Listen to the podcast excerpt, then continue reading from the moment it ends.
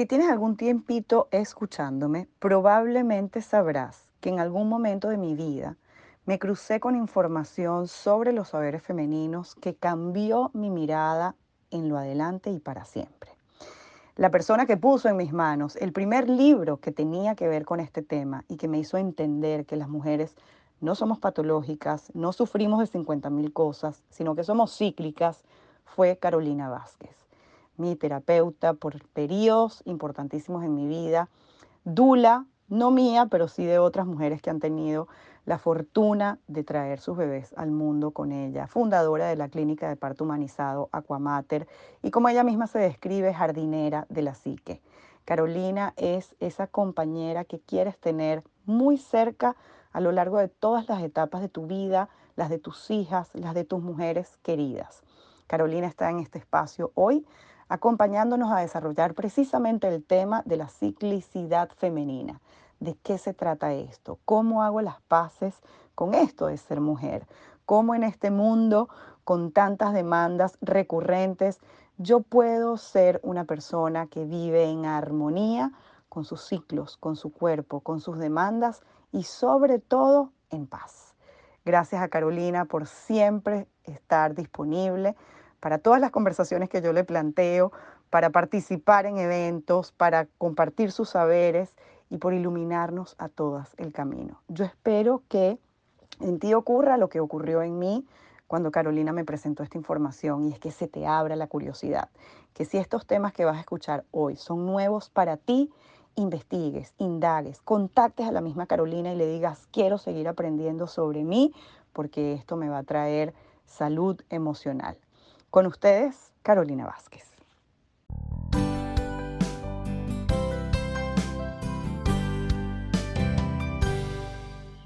Te doy la bienvenida a un nuevo episodio de Vida contigo y hoy estoy feliz de traer a esta invitada que es una amiga, pero además es una de mis maestras, pilar fundamental en mi formación, en mi mirada propia de mis ciclos como mujer y en todo el acompañamiento que desde entonces hago a también a muchísimas mujeres que tengo la fortuna de acompañar. Ella es mi queridísima Carolina Vázquez, que está hoy en Caracas, fundadora de la clínica de parto humanizado Aquamater, psicóloga clínica dedicada a atender la psique de la mujer desde la mirada de una jardinera, como ella misma se describe, dula, acompañamiento de embarazos y partos, y una maga, definitivamente. Mi caro querida, qué gusto tenerte aquí.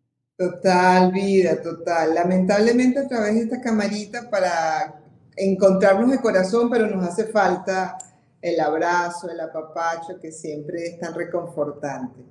Nos pondremos al día con eso, Caro, estoy segura que sí.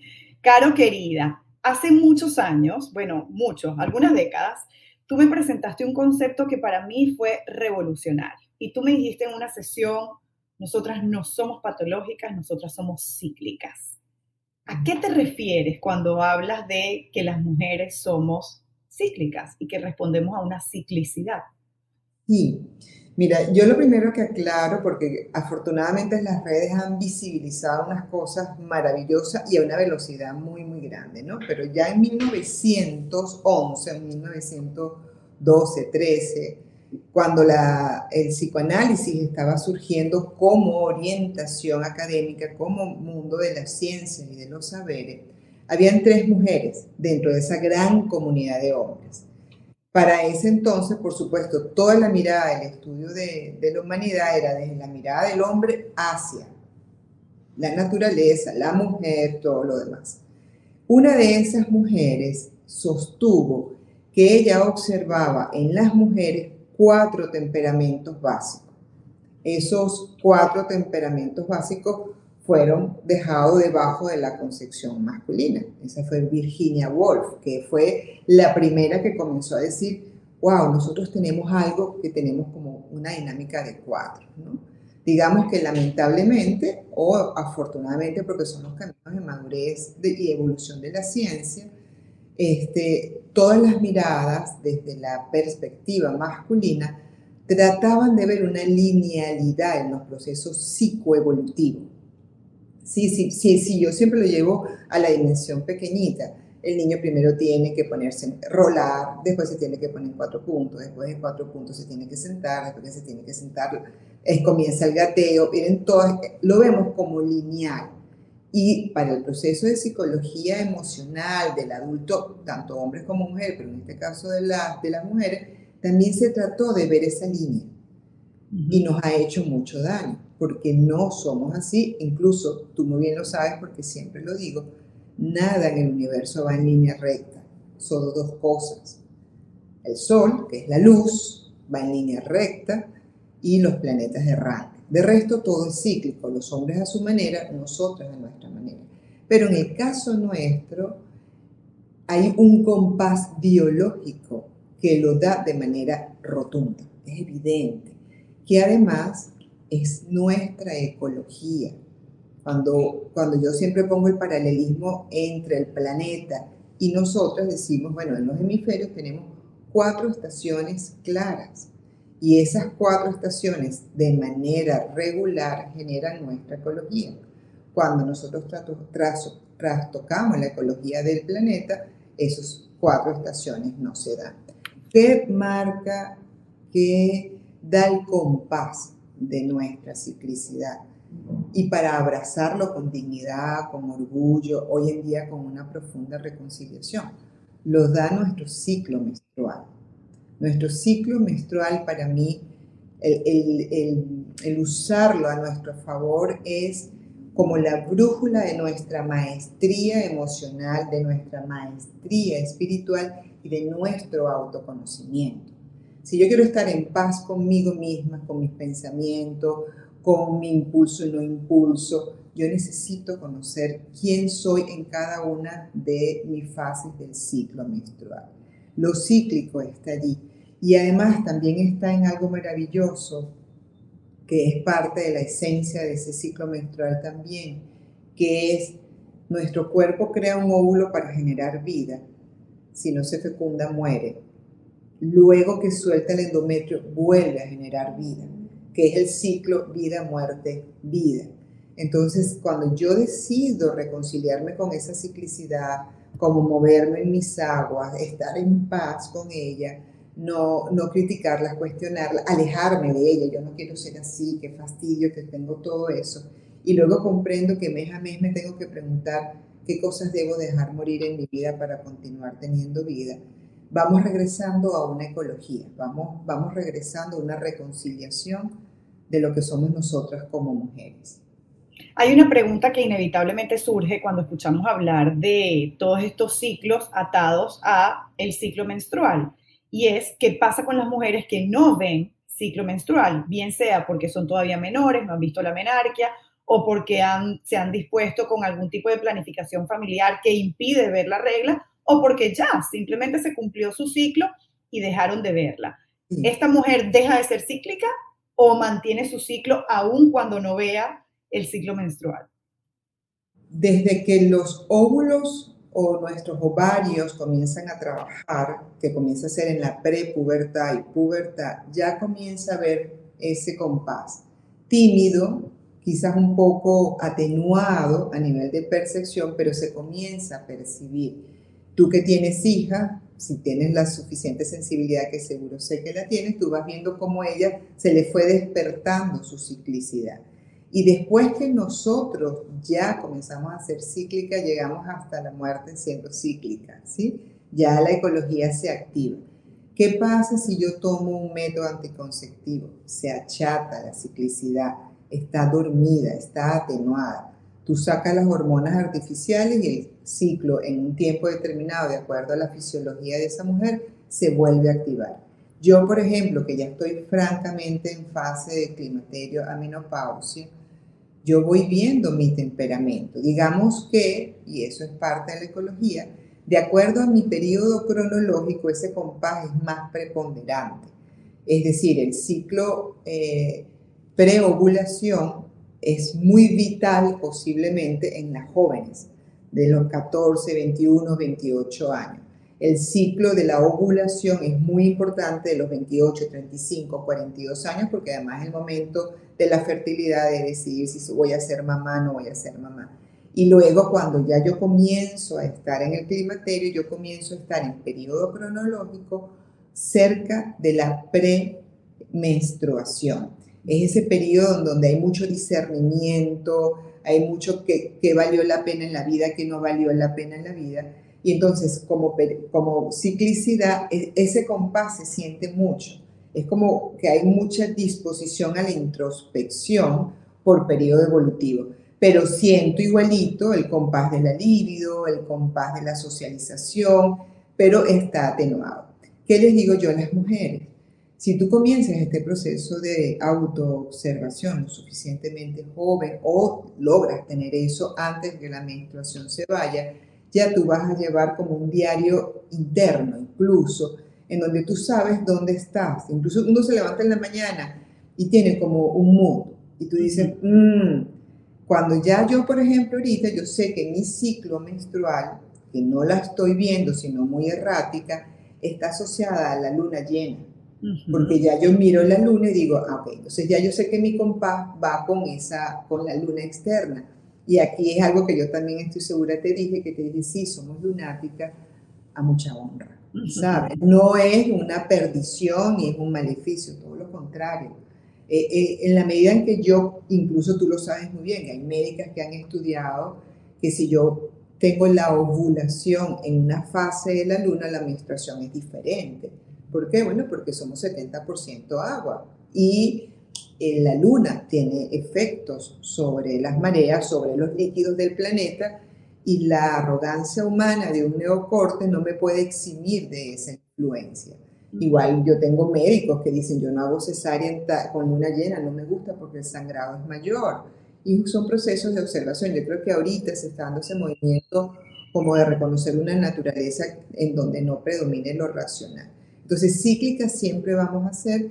Yo también, en, ahora desde la vivencia, puedo comprender que el compás de la intensidad de las hormonas es diferente. No es la misma efervescencia de los 30 que de los 50, hay, un compás, hay, un temperamento distinto y por supuesto ya uno también lo maneja diferente cuando ha estado tanto tiempo en comunión con esa ciclicidad.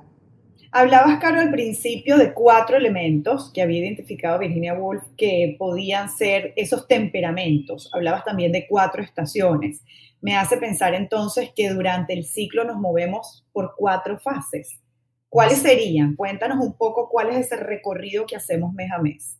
El día uno es el día de la menstruación, es el día de la luna nueva, es el día del invierno, es la fase del invierno, es el momento de irme a la cueva, ah, es natural que yo pueda sentir irritabilidad, susceptibilidad, fragilidad, como esa sensación de no estoy para nadie, estoy como para mí. La sociedad en la que nos hemos criado, desafortunadamente, no reconoce ni valora ni dignifica ese tiempo que nosotros tenemos.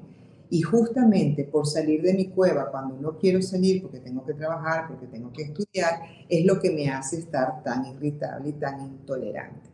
A esa fase, digamos que de acuerdo a la escuela, la escuela europea, la escuela de Sudamérica o la escuela norteamericana de los estudios de la mujer, a esa fase le han puesto distintas denominaciones. Yo en lo personal trabajo con la denominación de la hermana oscura, que es una denominación que yo la escojo porque allí yo también puedo tener conciencia de todo lo inconsciente que está en mí. ¿sí? Esa fase tenemos una condición que hoy en día la psicología perinatal ha traído sobre el tapete de manera también muy digna, que se denomina transparencia psíquica, que es como que las defensas de mi yo bajan y mi material inconsciente sale más fácilmente, muchas veces a través de los sueños, tanto como lo que pasa en el entorno me afecta sobremanera. Entonces uno está viendo una película y terminas llorando cántaro y no entiende por qué estás llorando toda y si estoy susceptible, no, es que también tienes transparencia psíquica en una intensidad distinta cuando estamos embarazadas que es brutal, en unos niveles altísimos. Entonces, quizás si yo voy reconciliándome con mi ecología, los sueños, el material inconsciente comienza a salir como una manera de decirme, en mi caso, porfa, Caro, atiende esta necesidad.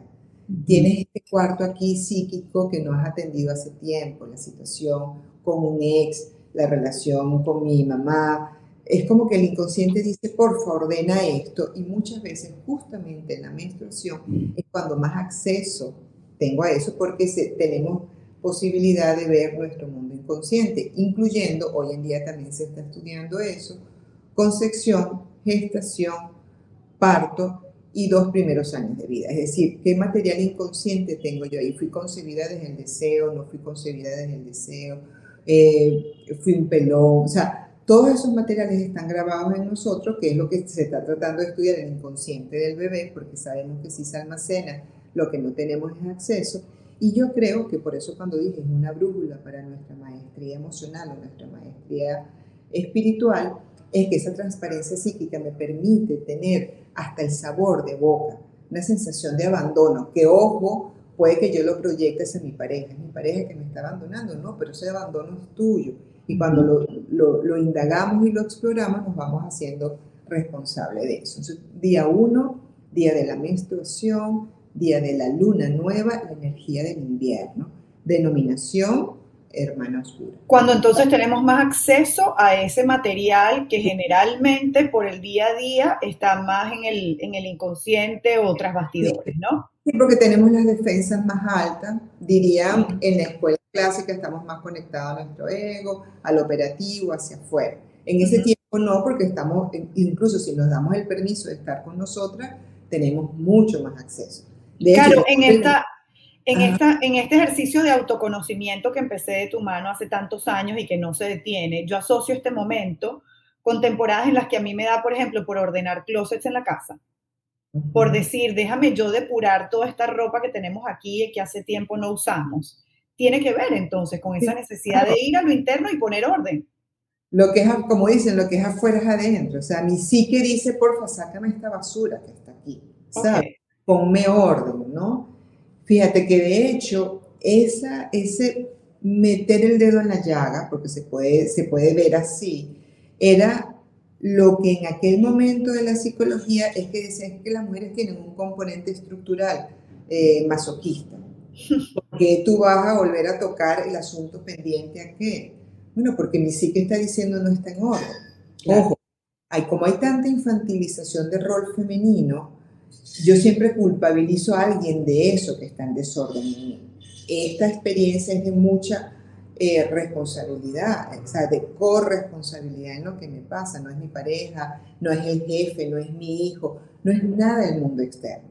Puede que haya catalizadores externos, pero ciertamente es algo que se toca internamente producto de lo que está pasando afuera. Eh, yo sé que puede ser muy denso para algunas mujeres, porque es como, ¿por qué me meto en esas aguas? De hecho, también esta indiscriminada etiqueta de bipolares, porque está deprimida. No está deprimida, o sea, es un momento de mucha vulnerabilidad, de mucha sensibilidad y de mucho autoconocimiento. Yo debería abrazar a esa hermana oscura, a esa dimensión frágil, a esa, a esa sensación de, quizás hasta de caos interno y no tenerle miedo. Si yo aprendo a bucear dentro de mí, yo voy, estoy en esa agua, puedo entender que a veces está oscura, a veces está fría, a veces está densa, pero cuando salgo siempre voy a venir con chispas de luz en el autoconocimiento. Y eso es uno de los grandes poderes de la menstruación. Si nos permitimos reconciliarnos con ella más allá del evento fisiológico de menstruar. O sea, hay otra dimensión mucho más profunda en ese proceso de la menstruación. Y qué importante que, que, los hombres de nuestra vida sepan esta información, porque así empezamos a hacer el trabajo también de desestigmatización, de hacer las paces, nos facilitan el camino para reconciliarnos con el paquete de ser mujeres. Mira, mira, yo en los últimos años lo que he trabajado a nivel de terapia de pareja es el autoconocimiento de la ciclicidad de cada uno y que eviten que los sistemas solares que, que son no choquen los planetas. Es decir, cuando tú estás modo adentro, no salgas a hablar cosas importantes con tu pareja. O cuando tu pareja está modo dentro. O sea, traten de ver cuándo tienen mayores facultades para esa comunicación que simplemente dejarse llevar por las emociones y ya está. Entonces, cuando ellos comprenden como la ecología de sus propios sistemas, saben cuándo es el mejor momento de acercarse tocar temas difíciles y cuándo es mejor mantener el silencio, la distancia y el respeto. ¿sí? Y ciertamente yo tú sabes que yo siempre también lo digo, que muchas veces cuando yo estoy explicando esto y, y está la pareja, la pareja aporta mucho de la información de la mujer, ¿no? Y ella se pone en tal momento porque él desde afuera lo ve. A veces yo internamente no lo veo porque estoy conectada con mi mundo interior, ¿no? Es así. Este, entonces salimos de esa dimensión hermosa, vulnerable, frágil, de introspección, de comunión conmigo misma, momento de, de, ser, de tener esa transparencia psíquica que nos da también la facultad de ser como muy medium, de, de estar como conectada hasta con el inconsciente colectivo. Seguimos a la siguiente fase, que es la energía, por supuesto, de la primavera, la luna creciente, sale esa sonrisita en el cielo, después de estar tan oscuro. Es el día 7 del ciclo, que casi nadie se conoce en la post-menstruación o la pre-ovulación que es parte de lo que genera el desequilibrio en el ecosistema, solamente conocer menstruación y ovulación. Lo demás casi permitimos estar allí. A esa fuerza arquetipal la denominamos, la denominan doncella o la denominan virgen, a mí me gusta más virgen auténtica o virgen autónoma. esa, esa, ese movimiento eh, es serme fiel a lo que ya yo vi en mi menstruación. Es decir, si en mi menstruación hubo el compromiso de que tengo que comenzar a hacer ejercicio. ¿Por qué? Porque tuve un sueño en donde me sentí que estaba enferma y el llamamiento era hacer ejercicio. Eso es análisis de sueños también, hay que aprender a leer los sueños. Entonces, cuando ya yo salgo de ese, yo, de ese periodo de tanta introspección, lo primero que yo necesito hacer es comenzarme a ser fiel a lo que está pasando en mi mundo interior. Pero también es un simbolismo hacia afuera. Digamos que si yo hablé concepción, gestación, dos primeros años de vida hasta los siete años que no tenemos edad de la razón todavía, a partir de los siete comienza el proceso de la razón y mantenemos hasta los 14, que es cuando comenzamos a menstruar, ese sería el, el periodo evolutivo de la hermana oscura. Cuando bajamos a la Virgen es 14, 21, 28 años probablemente, ¿no? que es cuando eh, yo comienzo a dejar de ser fiel a mi sistema familiar para comenzar a ser fiel a lo que supuestamente yo quiero. Pero es un proceso de socialización, de ser fiel a los iguales, de ser fiel a los códigos sociales que hay, ¿no? Y se desarrollan autonomías. La autonomía emocional, que es la primera que yo debería trabajar, es decir, hasta los 14 para atrás, todo lo que a mí me pasa es culpa de mi papá mi mamá, de que dejan, no sé qué. A partir de los 14 yo debería comenzar a sentir esto que yo siento es mi responsabilidad. Si tengo rabia, si tengo tristeza, si, ¿y qué hago? Comienzo a denominar qué es esto que siento, comienzo a buscar la manera de gestionar esa, esa denominación de esa emoción y debería comenzar a moverme, por supuesto, hacia la contención y el consuelo de esas emociones, atender esas emociones. Pero lo que hablábamos antes de comenzar, en nuestra conversa rica antes de comenzar, esta sociedad ha, ha apostado mucho a que la primera autonomía que nosotros tenemos que buscar es la autonomía económica, porque tú ser adulto en la medida en que tú seas independiente económicamente, ¿sí? resulta que, bueno, yo puedo ser muy independiente económicamente, pero no tengo independencia a nivel de mis procesos emocionales. Y eso se ve en las dinámicas de pareja y todo lo demás. ¿no? Entonces tenemos muchas autonomías, autonomía emocional, autonomía espiritual, eh, autonomía ideológica, autonomía espiritual en cuanto a qué quiero creer yo, qué no quiero creer yo. Y por supuesto la autonomía económica, entre tantas otras virtudes. ¿Hacia dónde me voy yo desarrollando en ese periodo? Estoy hablando de periodo cronológico dentro de la ciclicidad, dentro de la otra ciclicidad. Hacia ser mi propia autoridad. Okay. Yo no necesito un papá y una mamá que me digan qué tengo que hacer, no necesito un profesor que me digan qué es lo que tengo que hacer, no necesito un policía que me diga lo que tengo que hacer. Pero, verbo y gracia, como estamos en la sociedad, que si no existen las instituciones legales, la gente hace, bueno, porque somos niños en cuerpos de grandes adultos, ¿no? Entonces, a esa siguiente fase eh, la hemos denominado, como te dije, virgen autónoma o virgen auténtica, y pasamos a la siguiente periodo de la ciclicidad. Que llevada a la vida práctica de una adulta pudiera parecerse a esa semana en la que yo estoy creativa y aterrizando, ¿no? Eh, ¿Cómo lo voy a hacer? ¿Cómo lo voy a lograr? Tengo las herramientas. Déjame acercarme a esta fuente para terminar de completar tal cosa o conocimiento que todavía no tengo para arrancar yo. Es así como se traduce, ¿no? Sí, sí, sí, en lo cotidiano sí. Eh, es un poquito la expresión manos a la obra. Ok. Ya, que buceé y tuve conciencia de ahora me debo comenzar a ocupar con destreza y habilidad en el ciclo cortico y en la vida también es lo mismo. Yo me Eso. tengo que ocupar de mi vida. ¿No? Luego pasamos al día 14, 14. menstrual, eh, la luna llena, bella, radiante, luminosa, enamora, embriaga, y es la energía del verano, ¿sí? Un ardiente verano, como dice. este, internamente se le ha denominado adulta realizada. Esta, esta facultad es cuán auténtica y plenamente yo puedo ser madre y padre de mí misma.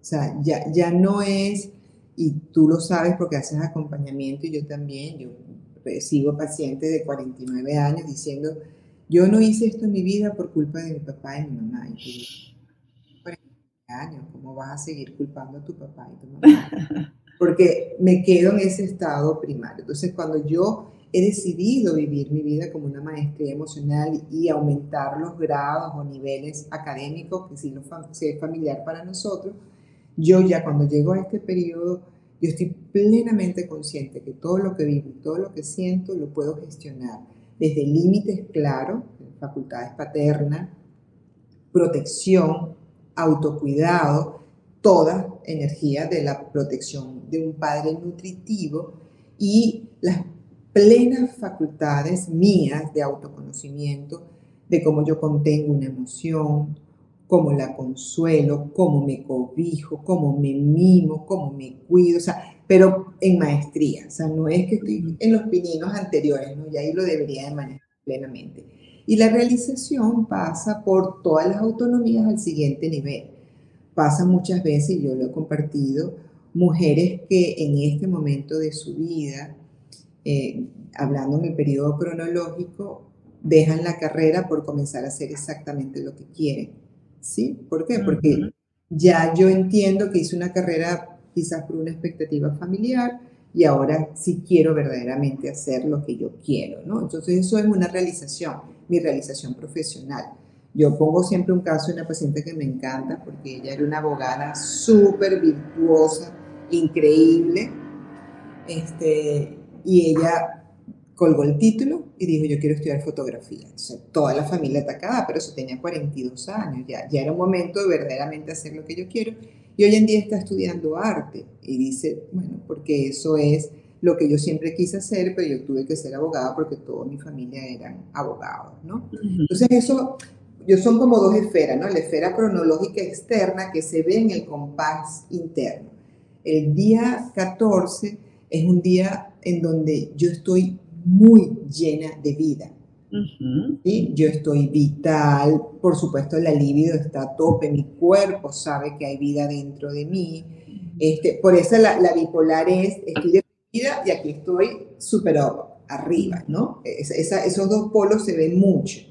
Este, tengo energía suficiente para hacer exactamente lo que quiera posiblemente dependiendo de la mujer y de las habilidades de la mujer, eh, esté muy enfocada en lo que ella exactamente quiere hacer, porque está en un nivel máximo de energía, ¿sí? Eh, yo aquí siempre hago un inciso y lo trabajo mucho, es preguntarles a las mujeres qué es para ella la realización sexual, ¿sí? Porque sigue siendo hasta cierto punto un tabú, sigue siendo, sí estamos empoderadas, pero, y por ejemplo, tengo mujeres que dicen, bueno, yo estoy sola, y acaso quien dice que el hecho de que estés sola no puedes vivir la realización sexual, porque es una capacidad creativa, es como el matrimonio más sagrado que tienes con tu propio cuerpo, ¿no? Y eso se ve mucho cuando yo estoy en el periodo de ovulación, en ese momento de máxima conexión con mi propia vida. De allí vamos a la fase más temeraria, que es la premenstruación, ¿no? que se ha satanizado mucho, se ha hablado mucho, se ha estigmatizado muchísimo sobre ella. Es el día 21 del ciclo, es la luna nueva y es la energía del otoño, de soltar, de que las hojas se caen. La muerte. De la reflexión por qué este, no se dieron las cosas, ¿no? Porque, porque este óvulo que estaba allá adentro no se fecundó en el caso que yo no lo, fecundé. Y la, y la energía es esa. Se le denomina anciana sabia, ¿sí? y yo, digamos que esta denominación yo la aprendí en Argentina con Alía y tengo otras que aprendí que son muy semejantes, que las aprendí en Chile, en Chile con la escuela Conspirando, que fue donde yo me formé. Eh, uno puede ser una anciana sabia o uno puede ser una vieja amargada, siempre lo es esa energía de ese momento. Sí, sí, sí. Porque mi cuerpo me lleva a hacer auditoría de lo que te, te mandé en el inconsciente de tu sueño y estas tres semanas que hiciste. Si yo llego, que quería hacer ejercicio y no lo hice, que quería dormir más y no lo hice, que me quería ocupar de algo y no lo hice, esta anciana sabia no te va a recibir con sonrisa. Te va a decir otra vez lo mismo. Qué fastidio. ¿Hasta cuándo tú te vas a postergar? ¿Hasta cuándo vas a dejar de lado esto que es importante para mi ecología, para mi equilibrio, para la potenciación de tu bienestar psicológico, emocional o espiritual? Y por eso muchas veces esa auditoría es muy severa y generalmente termina siendo una auditoría roja, negativa, ¿no? Como que estamos raspados. ¿Qué es lo que normalmente pasa? Regreso a la sensación de la infantilización de la mujer, al no hacerme responsable de lo que siento, sino el otro es el responsable de lo que estoy sintiendo. Que normalmente vemos hacia afuera todas las frustraciones. El hijo que es desordenado le forma un lío esa semana. ¿Por qué? Porque el cuarto, no sé qué. Pero ya va, vienes dos semanas no le has parado al cuarto, esta semana sí le para. La lámpara que el esposo le pediste que la pusiera y no la puso, esa te molesta a cántaros y le formas un lío, o que habían quedado en algo y le reprochas a él o a ellos lo que no se ha hecho. Pero el reproche esencial es conmigo. El reproche esencial es me postergué, me olvidé, o no lo hice completo, o me dio miedo, o me quedé rumiando las ideas, pero no lo llevé a la acción. Entonces, la anciana sabia es el portal en donde más claramente yo puedo hacer el compromiso de vida, muerte, vida. Ok, ¿qué cosas en mi vida tienen que morir para yo no volver a pasar por esta situación de frustración, de rabia, de impotencia, de toda esta, este desencanto, malestar conmigo mismo? Y de allí regresamos, por supuesto, a nuestra bella hermana oscura. Este periodo de la Virgen, de la anciana sabia, es aliada de la Virgen autónoma, trabajan en dupla. La joven debería escuchar a su anciana sabia, que es su premenstruación, para su discernimiento, qué elijo, qué no elijo, qué amistades tengo, qué amistades no tengo. Y la adulta realizada es hermana gemela y aliada de nuestra hermana oscura. Entonces, todos los procesos emocionales que me salen de mi hermana oscura, mi padre y mi madre interior los cobijan, los protegen y los cuidan. ¿sí? Y hay algo que es muy importante, que yo siempre digo, esta, esta, esta, esta esfera se divide a la mitad. La sociedad valora mucho a la virgen autónoma y a la adulta realizada, pero no valora en la misma valía, en, en la misma cuantía a la anciana sabia y a la hermana. Esta parte es como el lado que se rechaza en la mujer y que no nos es agradable socialmente y muchísimo menos con nosotros. Y es ahí donde se genera el estar extendida. Hay dos yo o una yo que me gusta, que se asocian estas dos, y hay una yo que es molesta, es desagradable, con la que no me hallo. Entonces la propuesta es ver cómo esa cuaternidad son aliadas son hermanas, trabajan un fin común y que ciertamente mientras más la integro, yo estoy más, eh, eh, más fortalecida, con muchísimo mejor bienestar a nivel psicoemocional. Claro, estoy segura que muchísimas personas te escuchan y dirán, wow, cuánta información me, me revela mi ciclo que yo estaba completamente ignorante. ¿Cuál es el costo de ir por la vida sin contactar con esta realidad de nuestra naturaleza? ¿Qué pasa con la mujer que sigue descendida, con la mujer que sigue y negándose, desconectada de sí misma? La principal causa de muerte de nosotras es cáncer de mama y cáncer de cuello de útero tan sencillo como eso. Nuestros cuerpos olvidados que cuando ya desesperados nos gritan a veces es muy tarde, ¿saben?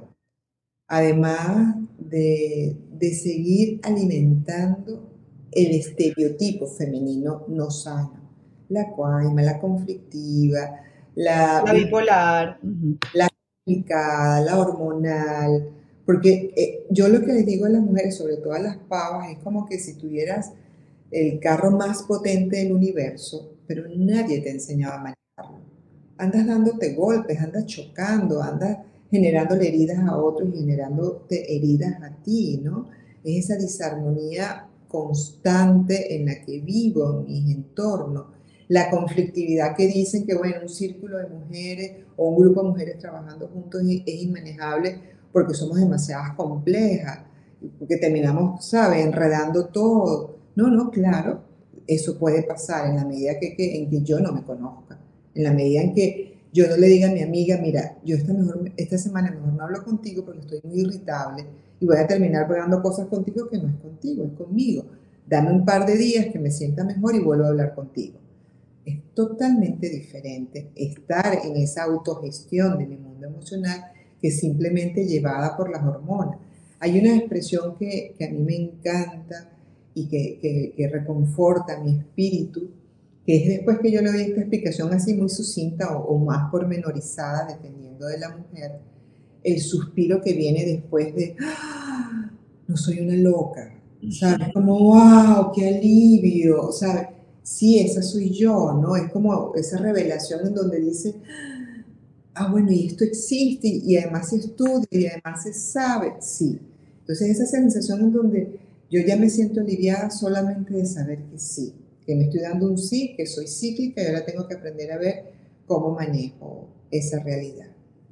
Caro, hablabas varias veces de la responsabilidad afectiva, que me parece un concepto interesantísimo que nos llama a, la madurez. ¿Cuál es nuestra responsabilidad como madres de niñas respecto a no seguir perpetuando estos patrones que al final nos enferman y nos, nos separan de nosotras mismas y de las otras mujeres que tenemos alrededor. Y bueno, el, primer llamado es que se reconcilien con ellas mismas. O sea, que, que se den la apuesta, que se den la oportunidad, que se den el privilegio de primero conocer esto en ellas, de experimentarlo. Tú muy bien lo sabes que yo siempre parezco una, una fans número uno de Kristen Northrup. ya te iba a preguntar por ella. Sabiduría de mujer, ¿sabes? porque es una Biblia de autoconocimiento. Y después que tú dices, ok, este es mi cuerpo, a partir de allí, ¿cómo quiero seguir o continuar conociéndome? ¿no? Y luego que desde esa semillita de reconciliación interna, siembren esa semilla en el territorio psíquico de sus hijas, ¿sabe? Que no, que no las hagan llegar a determinada edad para comenzar a reconciliarse, sino que comience su viaje incluso antes de la menarquia desde una experiencia de honra, de gratitud, de sentirme orgullosa de ser mujer, de comprender la sabiduría implícita que está en nuestra naturaleza y que por supuesto eso potencie su calidad de vida. Hace años tú pusiste en mis manos precisamente ese libro, Caro, que para mí fue un antes y un después. Debo decir para quienes nos escuchan que la profundidad de esta información es tan sanadora que hasta ese momento yo sufría varios poliquísticos y cuando empecé a conocer la realidad de lo que yo llamo el paquete de ser mujeres, todo mi ciclo se reguló, se armonizó y hoy en día le agradezco a mi cuerpo lo que ha hecho para sostener embarazos, mudanzas de país, eh, para sostenerme en el día a día y realmente lo venero porque entiendo que esta es la única, este es la única, el único sangrado que indica salud. Ese libro para mí fue transformador. ¿Hay alguna otra herramienta que podamos acercar a las mujeres que hoy nos están escuchando, Caro, que sea también reveladora, que sea, o por lo menos una lucecita que las acompañe en ese inicio del camino del autoconocimiento. Sí, bueno, yo siempre invito a, que tengan la posibilidad de tener acceso a sus propios cuerpos, ¿sabes? Porque ciertamente hoy, me está pasando mucho, hay una sobrecarga de información y las mujeres al no tener un claro discernimiento van tragando todo según va llegando y a veces no necesariamente es nutritivo, no necesariamente aplica a ti, ni siquiera tu idiosincrasia y comienza más bien a fomentar ese excindirlo, ¿no? Entonces, para mí, yo siempre, hay, hay como una propuesta básica que yo te hice en aquel momento a ti también, que yo decía, regálate tres horas a la semana para estar contigo, ¿sí? ¿Y para qué son esas tres horas? Bueno, la primera hora trata de despojarte de tus roles. Soy mamá, soy psicóloga, soy, soy, soy. Despójate de todos tus roles y trata de quedar lo más desnuda contigo misma. ¿De qué manera? Cada mujer va a encontrar su manera. La segunda hora yo debería meditar, yo debería estar conmigo. Ah, bueno, que yo no sé hacer así, que yo no sé hacer así. Es que las mujeres meditamos en nuestra propia manera. A veces meditamos cantando, meditamos limpiando un closet, meditamos caminando, meditamos, yo por ejemplo, remando, medito muchísimo. Ahorita tengo varias mamis que amamantando siente que están meditando como nunca en su vida. Esa es la oportunidad de explorar cómo yo logro estar en un estado alterado de conciencia más sereno, más profundo.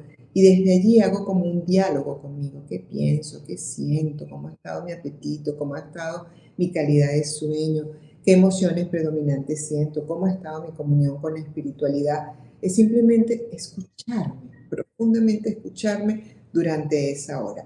Y la última hora es la hora para mimarme, para consentirme, para decirme, lo estás haciendo bien, qué rico. Y si logras tener un acompañamiento de una persona que sea auténticamente mística en el, tocar el cuerpo, que se den masajes, que practiquen actividades que les haga conocer su cuerpo, porque su cuerpo les va a comenzar a hablar. Y luego de eso, por supuesto, generar una red de mujeres que estén relativamente alineada al, cultivo del espíritu que podamos estar haciendo y ser muy intuitiva, muy astutas y muy inteligente a la hora de escoger a nivel de las redes de qué me quiero nutrir.